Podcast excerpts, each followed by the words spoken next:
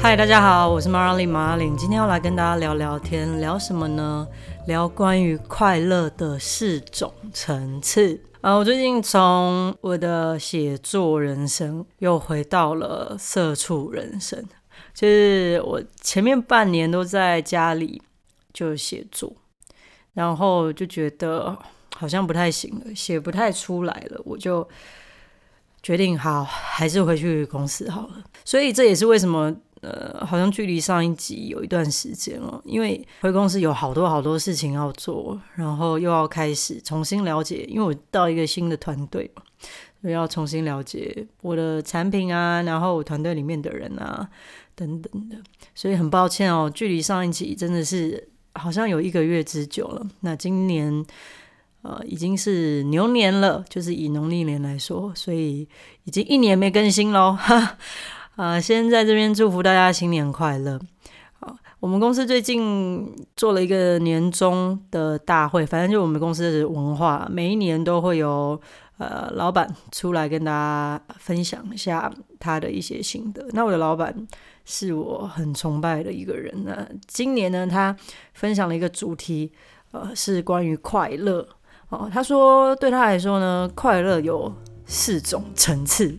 那我老板是工程师出身的啊，投资做得非常好哈，然后也读很多书，所以我觉得工程师有一个很大的特色，就是很喜欢归纳事情，然后把事情变得比较简单的感觉。好，那我们现在就来分享第一级的快乐，也就是最初级、最低级的快乐是哪一种哦？我老板说，就是所谓食色性也的这种快乐，就你很喜欢吃。比如说，你吃到一个美食，你很快乐；你买到一个新车，你很快乐。就是这种跟吃的啊，跟你原始欲望有关的这种快乐，它归纳为是初阶的快乐。第二级的快乐呢，就比第一级再好一点点。好，就是说它可以持续久一点点的快乐，就是赢的快乐，就是你赢别人。比如说你赛跑赢别人，啊，你。今天考试分数赢别人，这种赢别人的快乐是第二级的快乐。第三级的快乐呢，则是别人觉得你有价值的那种快乐。比如妈妈请你去帮她买东西，然后回来跟你说：“哦，小美有你真好哎。”这种快乐就是别人觉得你是一个有用的人，别人觉得你有帮助到他的这种快乐。好，那最高级的快乐是哪一种呢？有没有人想到？最高级的快乐呢，就是属于把你的价值分享给别人，有点像是传道授授业解惑也吧。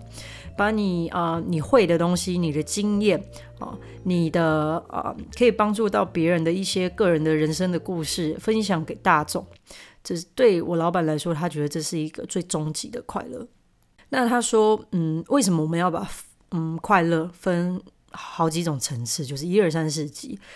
呃，他说，呃，越高级的快乐，它可以持续越久。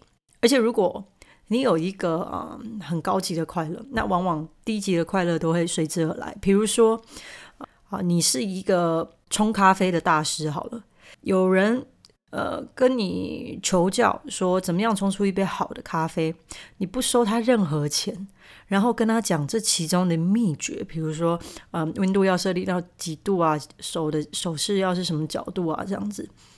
你好无私的分享出你个人的经验的时候，你觉得那个得到这个经验的人，他会他是不是会对你充满感激？就觉得哇，我不花任何一毛钱就受到，就是得到这样子宝贵的经验，他有可能就请你吃饭了。有没有第一集的快乐就有了？那也有可能就是别人说哦，果然你真的是我心目中的，你才是我心目中的世界第一的冲咖啡大师，因为你愿意教别人。那这时候你也获得了赢的快乐嘛？因为在跟别人比较之下，你你比别人愿意分享。你这时候你也得到了赢的快乐，对不对？那第三个快乐就是说，别人觉得你是有价值的人。当然啦，你已经把这么棒的秘诀分享给别人，那你是不是也获得了价值感、别人的认同？哦，所以你从最顶级的快乐呢，就可以有机会哦获得前面三的三个未接的快乐哦。那如果我们换一个方向想，假设你今天追求的是食色性也的快乐。你存了一笔钱，然后呃去吃了一顿好料的，就你自己一个人去吃，这个快乐可能就在吃完那个当下结束了。Maybe 顶多你在上网 PO 社群 PO 一下，然后给大家看一下，好，那个快乐可以延续久一点。但是你说再怎么久，有可能超过嗯，谁三天吗？很难嘛。所以越低级的快乐，它的延续性越低，而且它不太可能带来呃其他的快乐。所以我听完这个分享，我就觉得哇，好适合在呃一个新的一年去拥有这样子的一个知识。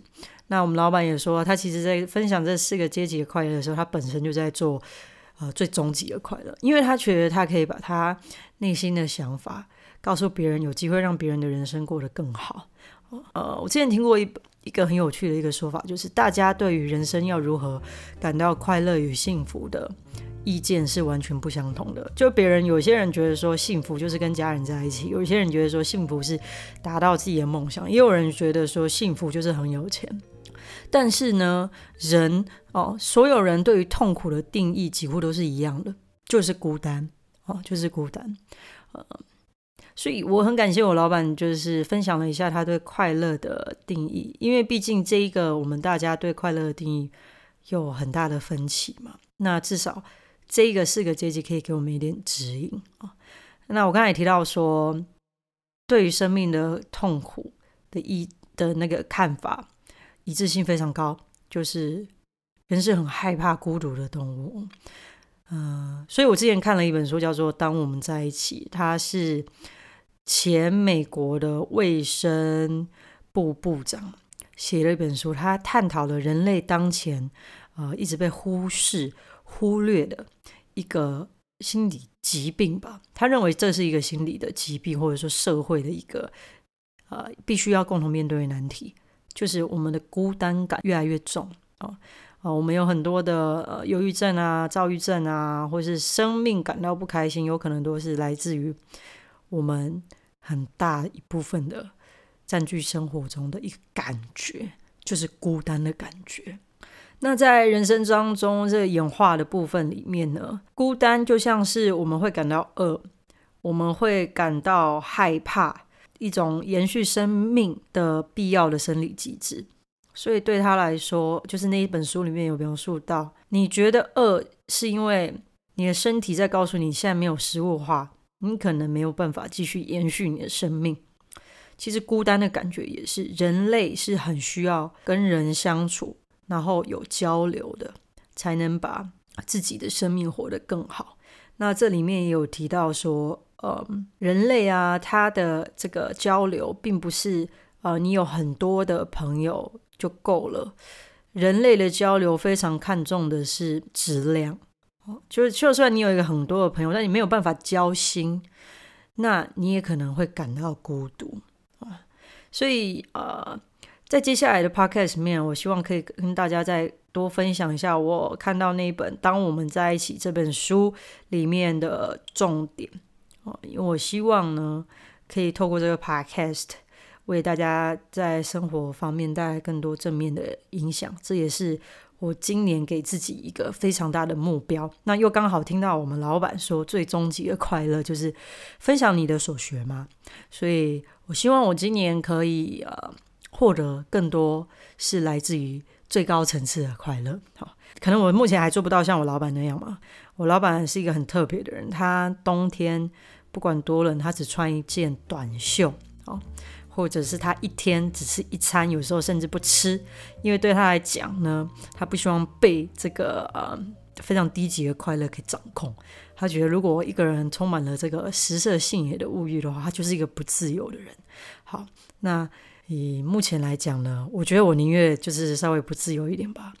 我希望今年呢，呃，大家可以跟我一起来练习看看。呃，如果你的生命中有不快乐的感觉、孤单的感觉，我们要怎么样透过一些方法，哦，让我们的终极快乐比例高一点，让我们可以我们的快乐的感觉可以在生命中，呃，延续的时间长久一点，然后可以活得更清晰。然后可以看到更多关于幸幸福的本质与真相。好，那那预祝各位呃新年快乐，然后身体健康，万事如意，工作顺利，好吗？那今天就这样喽。